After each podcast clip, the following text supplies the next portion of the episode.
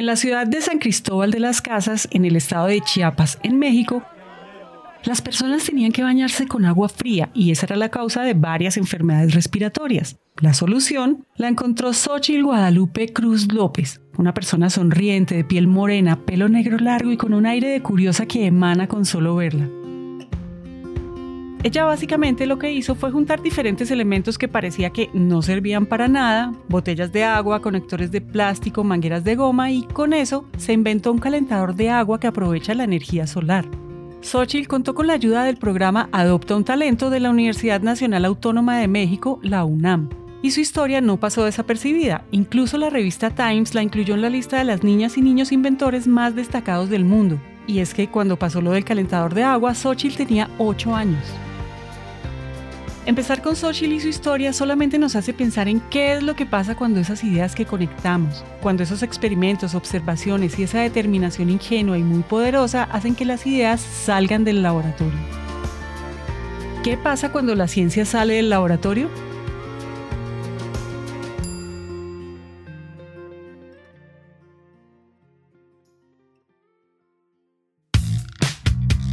Bienvenidos Elemental, un podcast de 3M en donde conectamos con las grandes lecciones de la ciencia que nos pueden ayudar a ser mejores todos los días.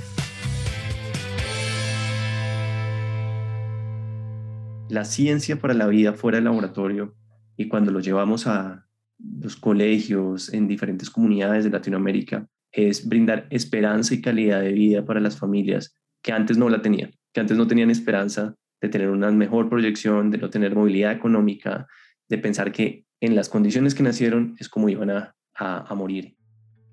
Porque como lo dice Juan Carlos Guaqueta, director de United Way en América Latina y el Caribe, la ciencia fuera del laboratorio sí es una oportunidad para transformar realidades.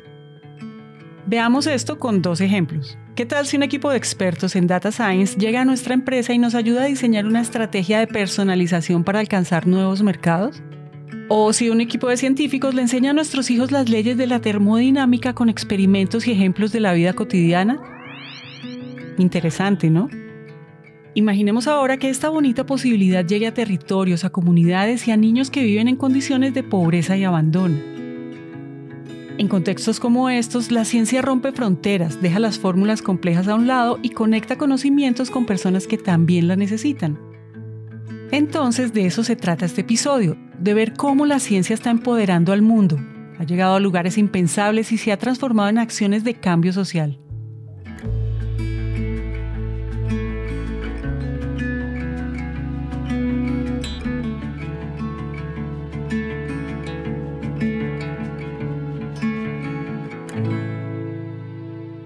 Cuando la ciencia sale de los libros, los salones de clase, las bibliotecas y los laboratorios, empieza a ocurrir algo.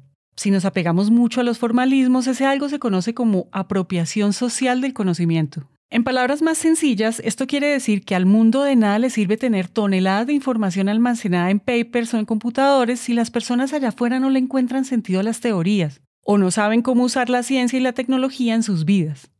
Y acá es donde aparecen los proyectos de apropiación. Después de todo, su objetivo número uno es que las personas conozcan la ciencia, pero no como algo alejado de sus vidas, todo lo contrario, que la sientan parte de su cotidianidad, encontrando maneras de aplicarla en sus territorios, en el desarrollo de emprendimientos, incluso en la crianza de sus hijos.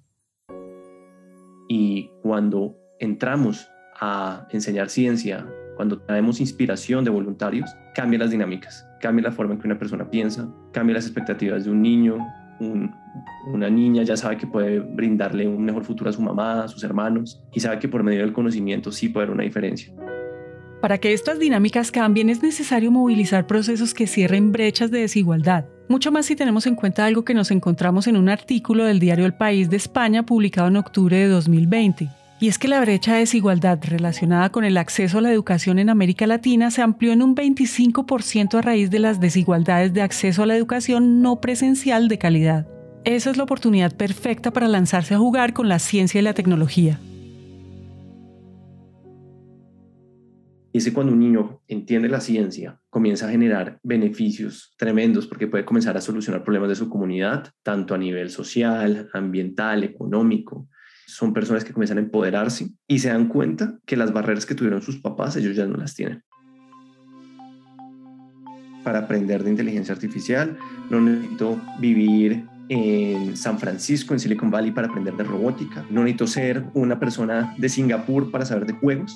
Entonces, cuando un niño puede aprender a desarrollar juegos, puede aprender a hacer algoritmos de inteligencia artificial, aprender de robótica, aprender de diseño 3D, a, programación, todas estas son cosas que puede aprender desde cualquier sitio y que pueden solucionar problemas de las comunidades donde viven. Pues cuando un niño se da cuenta que al tener acceso a Internet y a la información puede aprender y volverse mejor que cualquiera, así tengan más recursos que ellos, eso cambia las dinámicas. Porque, a ver, seamos claros, hay dos grandes paradigmas que romper. El primero, lograr exponer, incentivar y motivar a los niños a que se acerquen a la ciencia y la tecnología que la entiendan y la practiquen naturalmente y pues es bien claro que ese es un puente que lleva al desarrollo, todos entendemos eso. Pero también hay algo claro, y es que una vez esos niños tienen la oportunidad de educarse y trabajar alrededor de la ciencia y la tecnología, es importante que puedan devolverle todo ese potencial a su región. El reto también está en incentivar el desarrollo local, porque descentralizar el desarrollo se trata de no traerse el talento a las grandes metrópolis, sino más bien desarrollarlo en cada rincón de Latinoamérica. Para dar un ejemplo, si nosotros podemos entrenar a nuestros niños y jóvenes para que sean emprendedores que solucionan problemas de su comunidad utilizando tecnología, estamos entrenándolos para generar soluciones que son escalables a otros contextos. Entonces, si en Guatemala los niños, por dar un ejemplo loco, pueden mejorar la cadena de distribución de los alimentos, y evitar tanto desperdicio y asimismo poder mejorar los problemas que hay de desnutrición extrema en Guatemala, soluciones como esa le pueden servir a otros países latinoamericanos. Entonces tenemos una responsabilidad muy grande de empoderar a los jóvenes para que se vuelvan emprendedores que generen soluciones para economías en vías de desarrollo.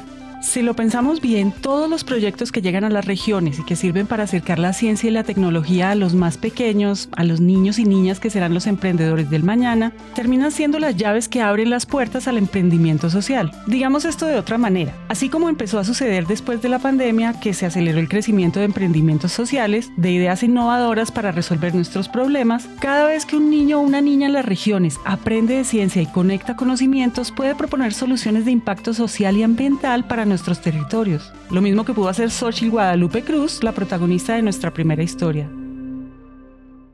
Para que esto no se quede solo en una bonita utopía, precisamente para que la ciencia y la tecnología salgan del laboratorio, tenemos que asumir la tarea y trabajar para hacer que las cosas pasen. La cuestión es que reducir la desigualdad necesita muchos aliados. Hemos estado trabajando con diferentes eh, organizaciones y, organismos para poder llegar a todos estos lugares que quizás como 3M no, no, podemos lograr llegar. Ella es Mayfer Ovalles, líder de marca y comunicaciones de 3M en Latinoamérica y el Caribe. Somos un puente en, acercar a 3M proyectos eh, significativos que se alinean con su estrategia y actuar como ese, esa tercera parte que pone a conversar a veces actores muy distintos, como puede ser una compañía como 3M y una empresa social y ella es Carolina Gauland, regional pro bono, manager de Pixera en América Latina. En 3M nosotros tenemos diferentes programas de voluntariado de cómo impactar a las comunidades. Tenemos el llamado Grants, donde cada una de las regiones postula diferentes proyectos de impacto para cada una de las comunidades. Y eso lo podemos lograr es empoderándolos. Uno no cree que pueda hacer tecnología porque cree que es difícil y porque cree que es complejo y que, y que eso solo es para personas que tengan recursos muy altos. Pero si podemos ser una comunidad desfavorecida y les mostramos que eso ya no es tan cierto, que desde su celular pueden aprender y pueden dedicarse a generar soluciones para una comunidad. Y aún mejor, si llegan a tener apoyo de profesionales y voluntarios como los de 3M, pues están generando realmente los cimientos de una comunidad, de, un conglomerado de emprendedores futuros que realmente van a hacer la diferencia para Latinoamérica con esta mirada de, esperanza, de ilusión, de tener un mundo mejor, un mundo inclusivo. Creo que nosotros eh, poner este granito de arena en crear esta ilusión en los niños y encaminarlos, eh, estaremos pues formando un, mejor mundo para, para nuestros niños. Una generación que tiene motivaciones muy diferentes y complejas para emprender, porque sí, Ir a la luna y vacacionar allá es toda una apuesta para los magnates emprendedores del planeta. Pero acá en nuestras regiones donde las soluciones esenciales para la supervivencia del mundo tienen que ocurrir. Yo creo que en América Latina hay una explosión de emprendedores sociales y de startups que están buscando de manera muy innovadora abordar desafíos ¿no? Eh, que tenemos, como puede ser como temas de agua, como distribución de, alimentos, eh, ciencia para la comunidad, ciencia para el clima y ciencia para la economía circular. Y es justamente entre la fuerza de las Mayers del mundo y sus equipos desde empresas como 3M conectando con Carolina y Juan Carlos como puente con las comunidades, en donde emergen oportunidades genuinas en las que se conectan años de experiencia con mentes frescas y dispuestas a transformar desde las regiones. Ese puente que se diseñó para que puedan cruzar fácilmente los expertos y las comunidades es un programa de triple impacto.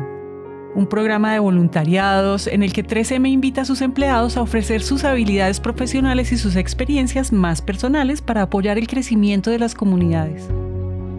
En Perú, por ejemplo, se estuvo haciendo durante esta época como unos kits de, experimentos científicos, donde los niños recibían una caja y el voluntario por el otro lado se conectaba y los dos de manera simultánea con acompañamiento de un, maestro podían desarrollar los experimentos y eran personalizados para niños de 3, otros para 4 y otros para 5 años. También se han hecho talleres donde se pone a los niños con profesiones ligadas a STEM. Entonces, eh, astrólogos, eh, personas que manejan robótica, ingenieros mecánicos, gente que hace impresión 3D de prótesis. Y se hacen estas charlas donde lo que se busca es que el niño se inspire y diga, yo puedo ver esto como un camino de vida. También en conjunto con la región andina estamos elaborando un programa que se llama Niñas STEM, donde buscamos con el desarrollo educativo empoderar a las niñas a que sueñen con ser las eh, futuras científicas del mañana a través de experimentos, de conversar y, y de jugar. Es un voluntariado de cuatro semanas donde cada una de las semanas tratamos un tema diferente eh, una semana de química, biología, física y robótica, donde cada sábado estamos dos horas con diferentes niñas de países de Honduras, Guatemala y Panamá para desarrollar diferentes experimentos. Pero estos proyectos no paran acá. Para el próximo año, 3M tendrá una versión 2.0, una versión evolucionada de estas iniciativas que han puesto en el centro a niños y niñas, se trata del Science Equity, una estrategia global que busca romper las barreras de inequidad para que muchos más niños experimenten su amor por la ciencia. Yo no sé si ustedes lo sabían, pero pues ya que estamos hablando de niños y adolescentes, fíjense que el trampolín fue inventado por un adolescente de 16 años que asistió a un circo y le llamó la atención ver cómo los trapecistas aterrizaban en una red. Otro adolescente de 15 años llamado Luis Braille, que se quedó ciego a los 5 años por un accidente, perfeccionó un sistema de puntos y guiones en relieve desarrollado por un capitán francés para que los soldados pudieran leer mensajes en la oscuridad sin encender linternas que los pudieran delatar ante los enemigos. Lo que hizo Braille fue simplificar el sistema reduciendo los puntos en relieve de tal manera que de un solo toque se puedan sentir con la yema del dedo. Entonces a veces las cosas no son tan complejas como pensamos y como se las hacemos creer a nuestros niños. Quizás eso sea lo que nos detiene. A veces basta con solamente permitirnos experimentar, enseñarles a que jugar, soñar, ensuciarse está bien y en el camino hacer que le pierdan el miedo a palabras como matemáticas o física y que hablar de circuitos y robots sea tan común como hablar de crayones y de bicicletas.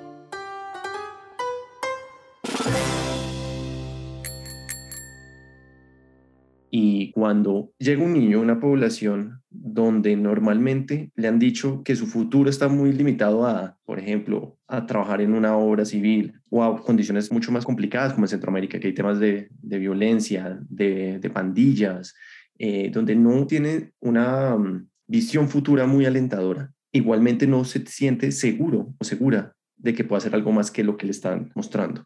Hay una frase que me encanta de Albert Einstein que dice que Es un milagro que la curiosidad sobreviva al sistema formal educativo y nosotros con estos procesos que estamos haciendo también ha sido una manera muy bonita de mostrar maneras alternativas de educar. Cuando comienzas a involucrar a estos niños, como es el caso de las ferias que suceden en México, y tú eres un niño que va y presenta su creación, que utilizó ciencia para desarrollarlo, que tuvo expertos y comienza a empoderarse, ¿no? Y este niño comienza a sentirse empoderado, comienza a ver que hay un profesional de una gran empresa que lo está ayudando, cuando sabe que su conocimiento vale y que es capaz de hacer cosas que antes de ser partícipe de estos procesos de voluntariado pensaba que era imposible, lo que se está generando es un, un empoderamiento muy importante en este niño y esta niña para saber que puede hacer más de lo que la cultura le dijo que podía hacer.